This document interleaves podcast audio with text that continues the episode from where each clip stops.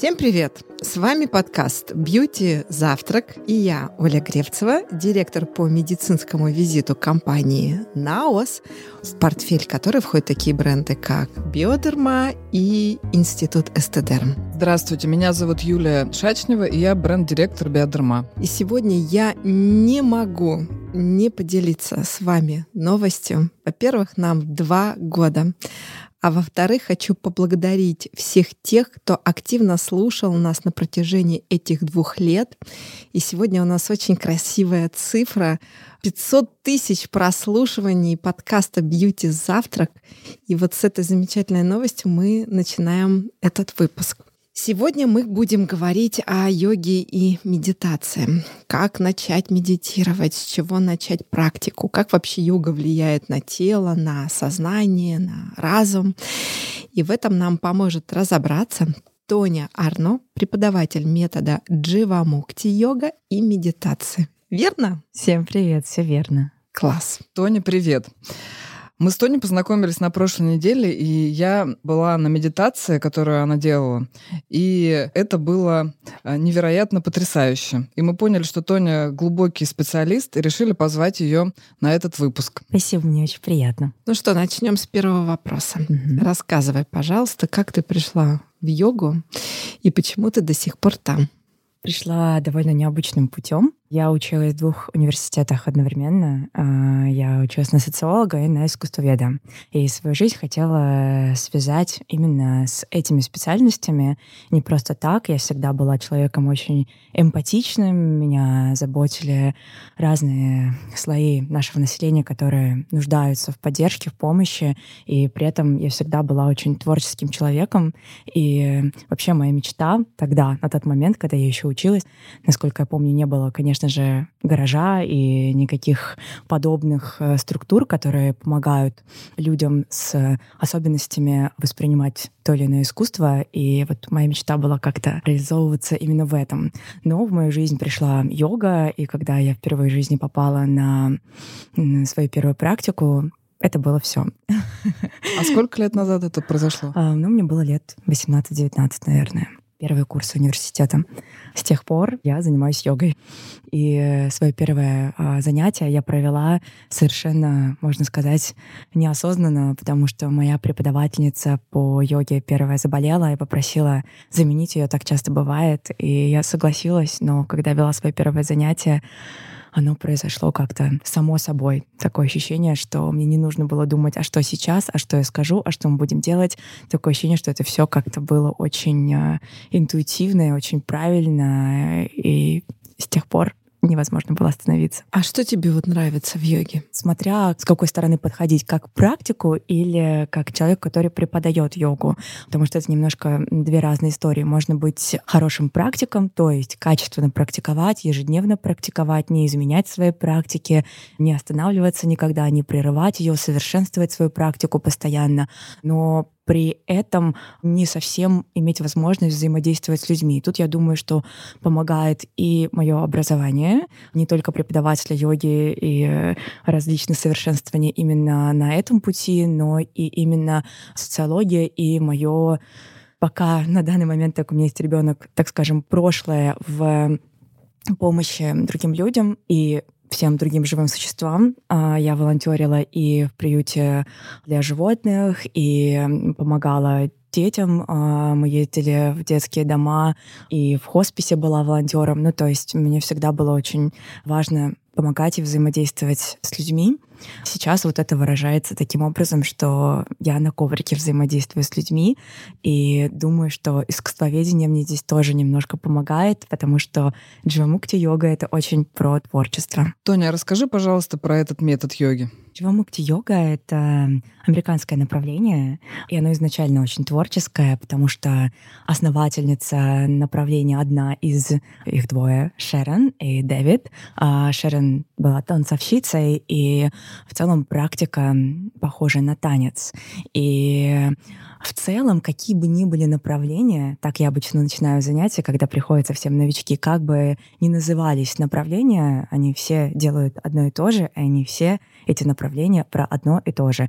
Новых асан в целом как таковых никто не выдумывает. Различается лишь подход к асанам, но что касается дживамукти-йоги, отличается именно философия создатели этого направления, активисты за права животных и человека. Именно поэтому это направление мне сразу стало очень близко, потому что я придерживаюсь веганского, так скажем, даже не типа питания, а образа жизни, потому что я считаю, что это тоже именно философия. Не, дело даже не в том, что ты и как ты ешь, а именно как ты мыслишь, потому что можно быть веганом, но при этом подойти к этому совершенно с другой стороны, например, только по ну, healthy образу жизни, да, какому-то, э, не обязательно это будет заключаться именно в философии. Я же стала э, веганом еще в школе, и это для меня было именно про животных, про эмпатию. И когда я узнала в целом про йогу. Йога в то время была больше про кришнаизм, и кришнаиты поддерживают, э, так скажем, больше индийскую да, концепцию того, что коровы — это святые животные, наоборот, плоды которых, в том числе и молоко, это тоже священный дар, который нужно пить, и это исцеляет, а в то время как веганство придерживается немного все таки иной концепции.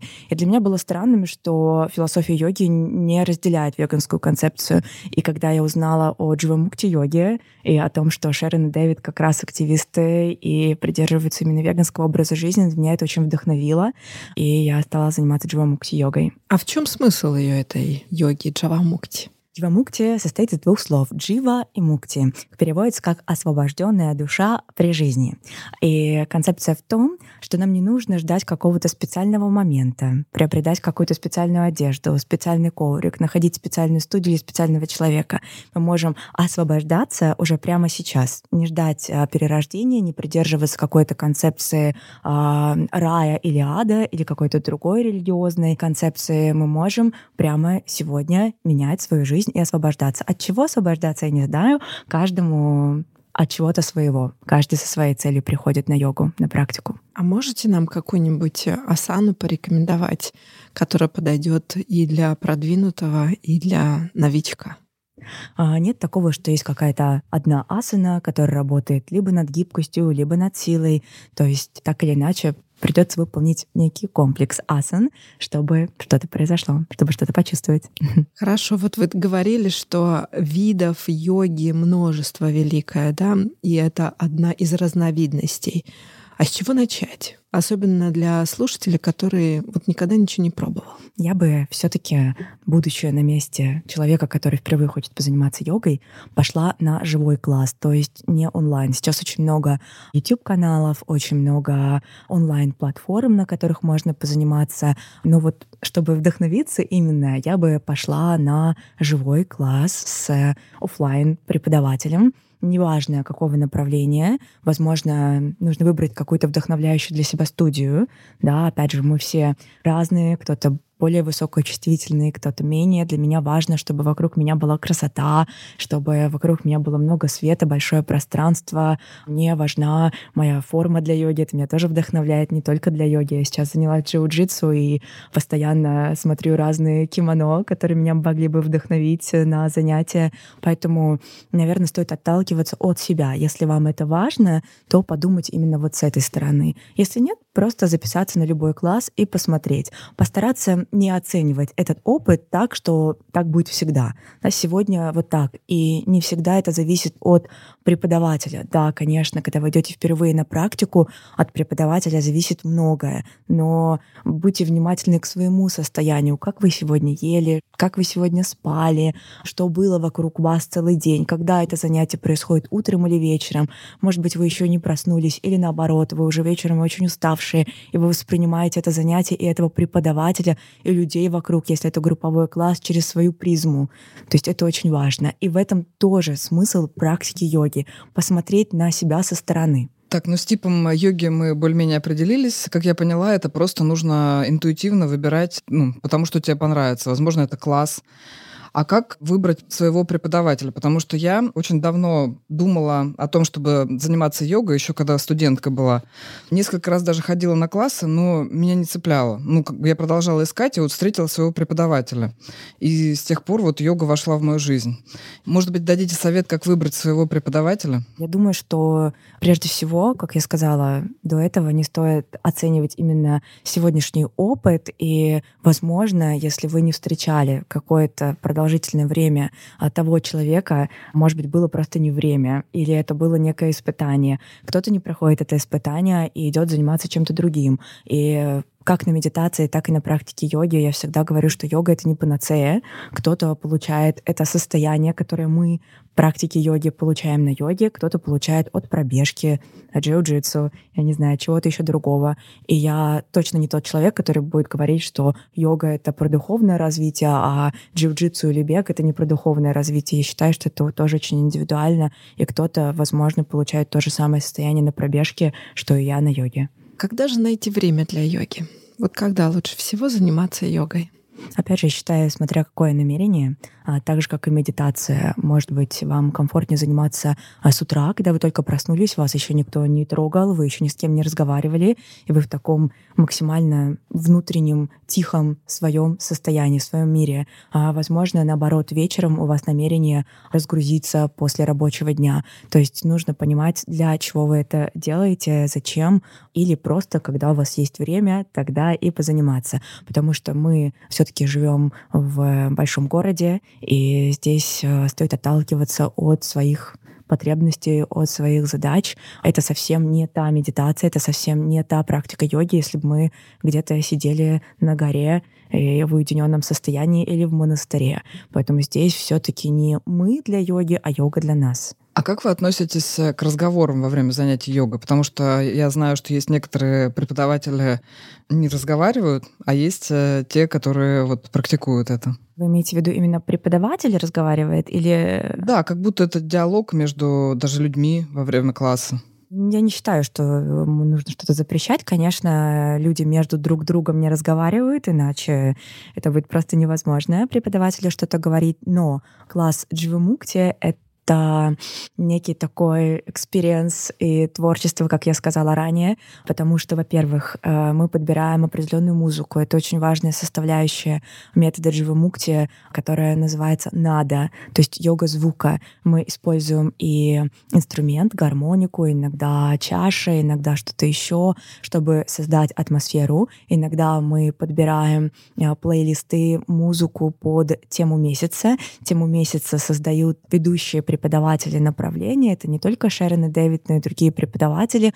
И создается такая концепция, в которой все а, практикующие, все ученики метода Дживамукти двигаются во всех странах. То есть это дает возможность вам прийти как на занятия в Москве, так и на занятия в Нью-Йорке или в Мюнхене и почувствовать, что вы как будто бы на одном и том же классе преподаватель примерно в одинаковой концепции двигается, примерно в одинаковой концепции ведет занятия, но все занятие преподаватель говорит а не только, что вам делать в плане физического тела, но и иногда рассуждает про тему месяца. А какая вот тема месяца в октябре? В октябре тема месяца виньяса. Виньяса — это то, на чем строится практика дживамукти-йоги и аштанга-йоги. В целом, джиомукти-йога основана на аштанга-йоге. Я тоже являюсь практиком аштанга-йоги. Училась в институте аштанга-йоги в Майсоре. Там же учились и Шерон и Дэвид у Потапхи Джойса, основателя аштанга-йоги. Виньяса — это, так скажем, соединение дыхания и движения. В то время как появляется с помощью этого соединения практика как а, единый танец. То есть мы не прерываем практику. Нет такого, что мы делаем одно движение, а потом другое, будто двигаясь какими какими-то упражнениями. Асана — это именно соединение. И когда эта практика соединяется, асана с асаной, мы получаем и ощущение потока на уровне физического тела. И здесь очень важно фиксировать взгляд. В йоге это называется дришти. Когда мы разбрасываем взгляд по залу, мы отвлекаемся, где наш взгляд, туда убегают и наши мысли. Но когда мы фокусируемся в течение занятия, я помогаю ученикам и увожу их взгляд в определенные точки, например, кончик носа, пальцы ног или пальцы рук. Это помогает не только углубить асану в плане физического тела, но и действительно углубить свою практику, сфокусировав свой взгляд. И вот виньяса — это соединение и дыхания, дыхания, и движения, и взгляда. И тогда мы получаем, что наша практика становится действительно глубокой. Я вот добрую половину подкаста слушаю вас, Тоня, и у меня на кончике языка вертится вопрос. Так йога это что? Это вид спорта, это духовная практика или все вместе? Смотря для кого, опять же. Я считаю, что каждый человек приходит, как я говорила ранее, со своим намерением, и если кто-то приходит с намерением «у меня болит спина», да, я хочу вот заниматься своей спиной, не хочет петь ом, он не хочет думать ни о какой теме месяца, окей, не проблема. Вы можете заниматься только своей спиной. Кто-то приходит и, не знаю, после какого-то тяжелого опыта пережитого в своей жизни, и его не интересует вообще асаны. Ему хочется просто здесь побыть рядом с людьми, которые тоже дышат, просто почувствовать какой-то единый поток, а, побыть рядом друг с другом, потому что ему сейчас одиноко. Окей. Кто-то рассматривает и то, и другое, и третье. Тоже хорошо. То есть мне кажется, это все очень индивидуально. Вы вот про мантру сказали, что некоторые поют, некоторые не поют. А зачем вообще нужно ее петь э, в начале и в конце практики? Это тоже относится к концепции йоги звука, то есть надо концепции, как я говорила ранее, когда мы используем определенные специальные плейлисты под тему месяца или используем определенную пранаяму, то есть дыхание, используя вибрацию своего голоса. Это позволяет не только познакомиться с вибрацией своего тела, но и услышать человека рядом. Это тоже очень важный и поддерживающий момент. Мы используем определенные инструменты на классе Дживамукти, например, гармонику, и с помощью нее мы поем ом в начале и в конце класса. Это помогает не только сонастроиться на класс с другими учениками, людьми рядом, но и для тех, кто стесняется своего голоса или оценивает свой голос как какой-то недостаточно хороший, чтобы петь. Гармоника вытягивает этот звук, создает общий фон, и нам легче настроиться с друг другом и быть в едином потоке. Ну вот окей, я решилась и готова посетить мастер-класс. У меня есть такое намерение познакомиться с собой, побыть в вашем комьюнити. Какие рекомендации ты дашь для того, чтобы подготовиться к классу? Какая должна быть форма одежды? Нужно ли принимать душ? Или не нужно? Нужно ли какие-то там гармонизирующие масла наносить? Вообще, в общем, что нужно делать для того, чтобы прийти на мастер-класс? Мне кажется, самое основное — это прийти без каких-либо ожиданий это самое-самое такое основное, потому что когда мы настраиваем себя, что эта практика обязательно нас успокоит, эта практика обязательно нам что-то даст, или этот преподаватель нам должен что-то дать. Вот в принципе, когда мы идем куда-то с точки зрения потребления, да, в целом мы живем в такой век потребления, мне кажется, концепция того, что мы только потребляем, потребляем и всем нам что-то должны, и привела нас не в самые лучшие времена. Если мы будем идти опять же, с э, определенной долей эмпатии, да, пытаться тоже вкладываться в этот процесс. Не так, чтобы нам кто-то должен преподнести как э, кофе на подносе в ресторане, а это обмен энергией. Да, то есть мы тоже должны вложиться в этот класс, чтобы получить определенную отдачу. А как ученик может вложиться? Дышать, следовать рекомендациям. Даже если кажется, что устали, или тяжело, я больше не могу. Вы можете в любой момент принять даже положение ребенка или просто сесть со скрещенными ногами прямой спиной, принять любое положение с точки зрения физического тела. Но важно не то, как вы находитесь физически на классе, а как вы находитесь именно морально на классе. Да? Можете выполнять асаны даже в тот момент, когда допустим, человек приходит уже подготовленный с точки зрения физического тела, ведь можно стоять на голове, не занимаясь йогой да, просто иметь сильные руки или сильное крепкое тело, а, иметь э, контакт со своим телом и просто выполнить стойку на голове, но при этом мысленно или взглядом быть не здесь, думать о чем-то, о прошлом, о будущем. В принципе, это нормальное движение нашего ума. Мы всегда находимся либо в прошлом, либо в будущем, практически никогда в настоящем. Асана помогает с точки зрения физического тела, именно когда мы преодолеваем некий момент, сфокусироваться на моменте настоящего. Поэтому мы и углубляемся в асанах. Нет такого, что это простая асана, а это сложная асана. Мы просто двигаемся на фоне того, что в этом положении нам уже сложно концентрировать внимание, и мы идем дальше. Поэтому во время занятия, возвращаясь к вашему вопросу, как отдаваться также энергетически, это прежде всего ментально находиться на классе включаться своим взглядом, своим дыханием. Тоня, а скажи, пожалуйста, нужно ли принимать душ после занятий йогой? А, я думаю, как кому комфортно. Есть, конечно, концепция того, что это наш святой пот, и мы должны впитать его, чтобы стать более духовным. Но мне кажется, эта концепция точно не для большого города, потому что, конечно, всем нормальным людям, которые собираются после йоги куда-то еще пойти, очень хочется помыться, и хочется, значит, надо. А, раскрывай свои секреты. А какими средствами ты пользуешься до начала практики или после, которые ухаживают за кожей? А, если я иду заниматься сама, и у меня есть возможность быть без э, косметики, потому что так или иначе не скажу, что я использую какой-то плотный макияж, нет, такого нет, но всегда у меня была очень сухая кожа, очень чувствительная кожа, поэтому я очень-очень давно ухаживаю за своей кожей лица и тела. У меня слегка атопичный вид кожи, поэтому я всегда увлажняю. Поэтому, если, повторюсь, у меня есть возможность быть без косметики на йоге, я все равно обязательно наношу увлажняющее средство. А после йоги обязательно тоже умоюсь очищающим средством, потому что лицо не только потело, но и прикасалось к ковру, прикасалось, возможно, к другому человеку, если мы работали в парах. А поэтому очень важно, как всегда, очищение — и увлажнение. И если мы выходим на улицу, защита, СПФ. Ну, такое ощущение, как будто Тоня послушала все наши предыдущие выпуски. Говорит просто словами наших врачей. Тоня сказала о важных главных принципах ухода за кожей. Это очищение и увлажнение. И сейчас, когда наступают холода, очень важно подбирать средства, которые также и являются питательными. И такие есть у нас в ассортименте Биодерма. Это гамма Атодерм, масло для душа, которое сохраняет увлажненной кожу в течение 24 часов после очищения.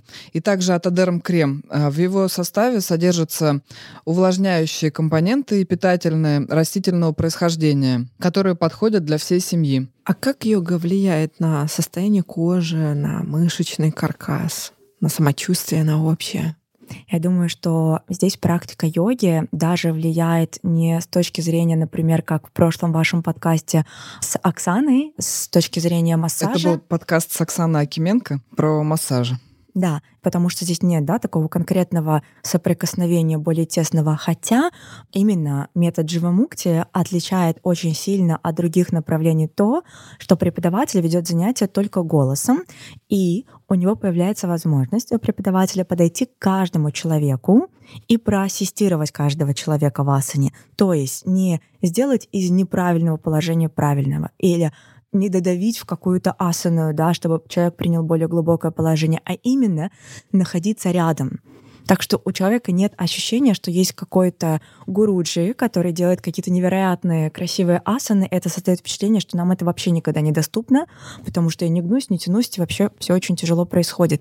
А преподаватель находится рядом с каждым человеком, и, возможно, даже не трогая его руками, просто дышит и поддерживает его. Но если нужна помощь и в плане физического тела, преподаватель может поддержать и руками. В дживамукти йоге называется это magic touch, то есть такое волшебное прикосновение, не с точки зрения дожать, додавить, исправить, а с точки зрения поддержать. Так вот, возвращаясь к вопросу, как влияет на кожу, я думаю, что здесь не совсем так, как в массаже влияет, то есть здесь не прямое воздействие, а то, что постепенно, погружаясь, углубляясь практику йоги, мы уже понимаем, что если я утром иду на занятия, вечером я уже не могу наедаться. Если я утром иду на занятия, я пойду натощак, допустим, или я поем за два часа до класса. Но если это занятие в 8 утра, соответственно, я не успею позавтракать, и лучше не завтракать. Это тоже меняет наш стиль жизни, наш взгляд на жизнь, меняет наш сон. Если мы в 8 утра идем на йогу, нам нужно лечь до 12 в таком случае. Да, и я думаю, что меняет именно привычки жизненные. И таким образом меняет и нашу кожу, наше питание. А могут ли случиться травмы во время занятий йогой?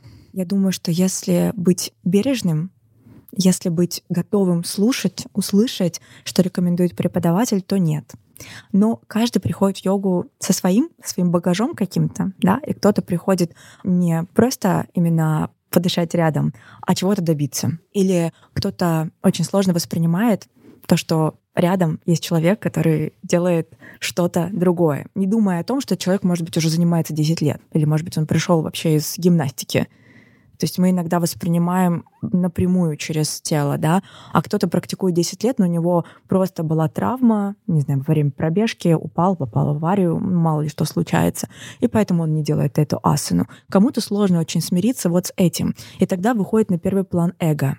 И это тоже практика. Понаблюдать, что с нами происходит, что нами двигает сейчас сделать то, что нам на самом деле не рекомендовал преподаватель делать на первом своем классе. Да, но мы все равно хотели быть впереди всех, хотели быть выше, сильнее, быстрее, сделали что-то и таким образом навредили себе. То есть чаще всего травмы в йоге происходят именно вот таким образом. А есть такие посетители, которые приходят с намерением улучшить э, качество жизни за счет того, что там какие-то болезни йога может пролечить? Конечно, конечно. Как раз вот... Какие, а... какие это заболевания? Я думаю, что какие угодно.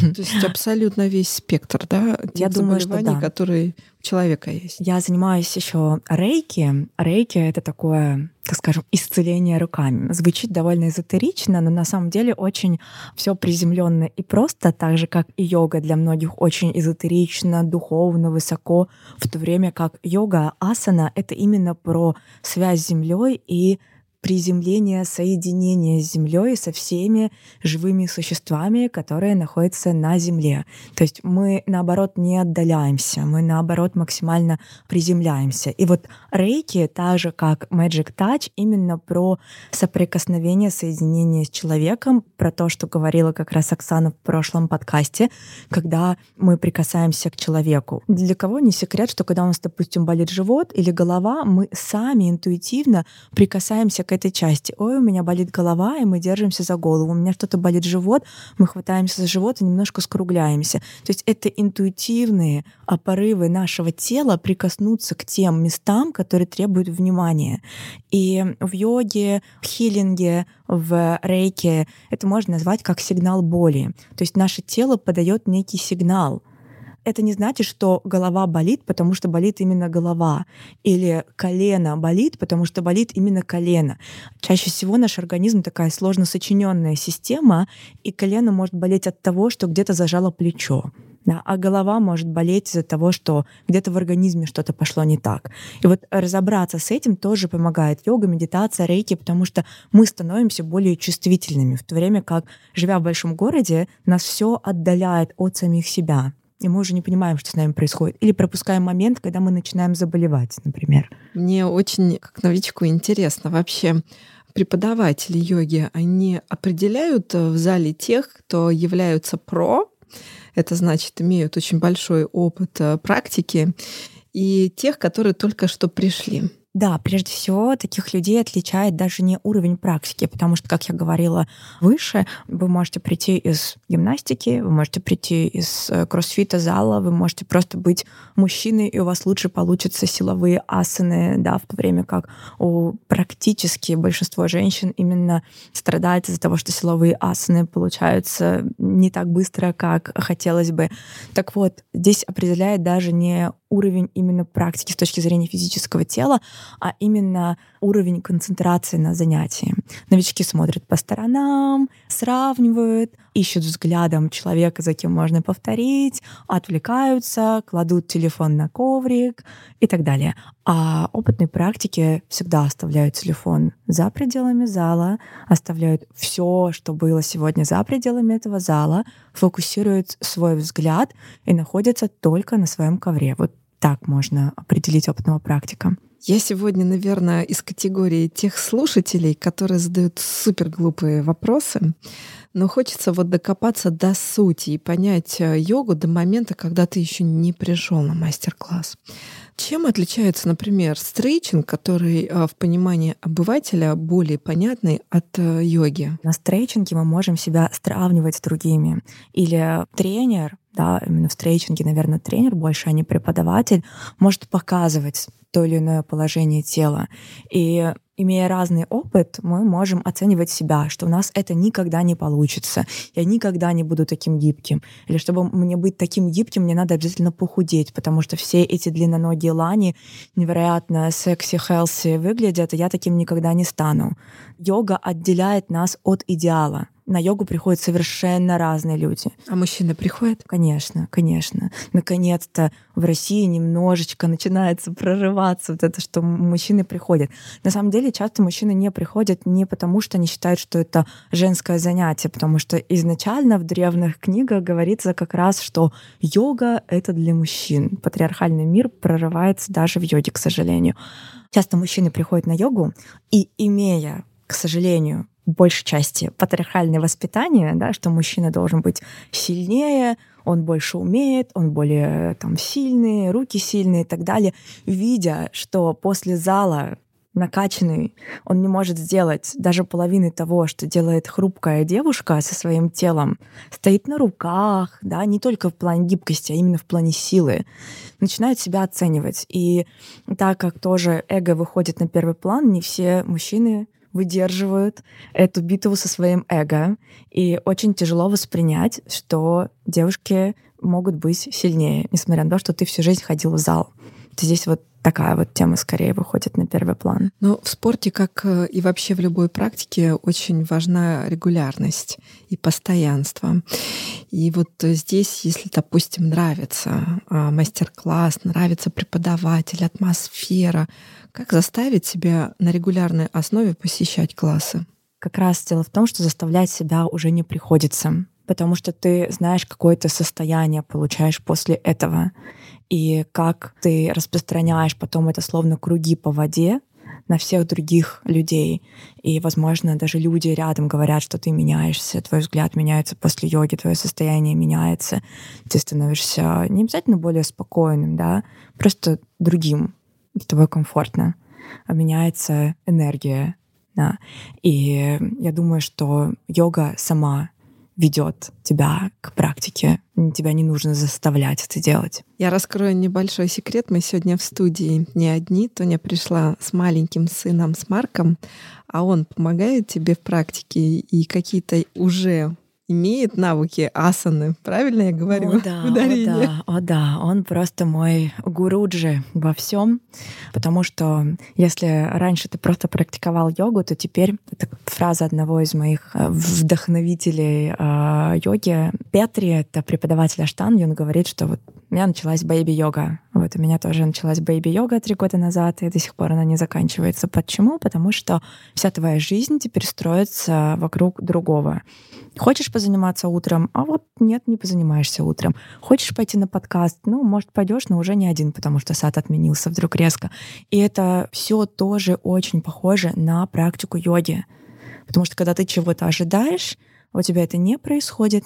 Важно не то, что на самом деле произошло какое-то действие, а твоя реакция на это действие. То же самое, когда ребенок мешает, стоит у тебя на голове, кидает тебе игрушки, а ты все равно хочешь позаниматься дело не в том, что делает ребенок, а в том, какая будет твоя реакция. Да, можно отменить подкаст и не пойти вообще. А я всегда считаю, что лучше сделать хоть как-то, чем вообще не сделать. Хотя раньше я тот еще была ОКРщик, и мне нужно было очень педатично, чтобы все было идеально, только так и больше никак. А сейчас мир перестал быть черно-белым, и за это тоже спасибо моему гуру Марку. Спасибо тебе большое Спасибо. за это время вместе. Ты знаешь, оно вот для меня ты сделала такое сравнение на воде круги. Да. Вот это вот время, оно вот для меня вот таким было. Это такой момент осознанности, как можно ближе стать на один шаг к самому к себе. Я наших слушателей призываю быть любопытными, интересующимися. И узнать, что такое йога для себя. А Марк всем вам передает привет. Вот он выглядывает и ждет окончания нашей записи. Спасибо, тебе большое. Спасибо. И наша постоянная рубрика «Задай вопрос экспертам». Задаем вопрос нашему постоянному резиденту бьюти-завтрака Игорю Патрину. Как влияет йога на кожу?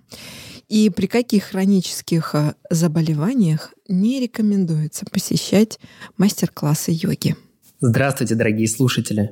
Меня зовут Игорь Патрин, я врач-дерматолог-косметолог и по совместительству эксперт на ОС. Прежде в наших подкастах мы уже говорили о том, что нервная система и кожа имеют очень много общего – Стресс действительно оказывает влияние на ряд дерматологических заболеваний, в том числе и таких распространенных состояний, как акне, атопический дерматит и псориаз. Влияние стресса на кожу – это не абстрактное понятие, как мы привыкли, все что угодно связывается с стрессом. Это вполне доказанное явление с подробно описанным механизмом действия. Выполнение асан, расслабление мышц, глубокое дыхание – это те методы, которые действительно помогают эффективно бороться со стрессом. И, соответственно, именно это обуславливает первый наш положительный эффект для кожи от йоги.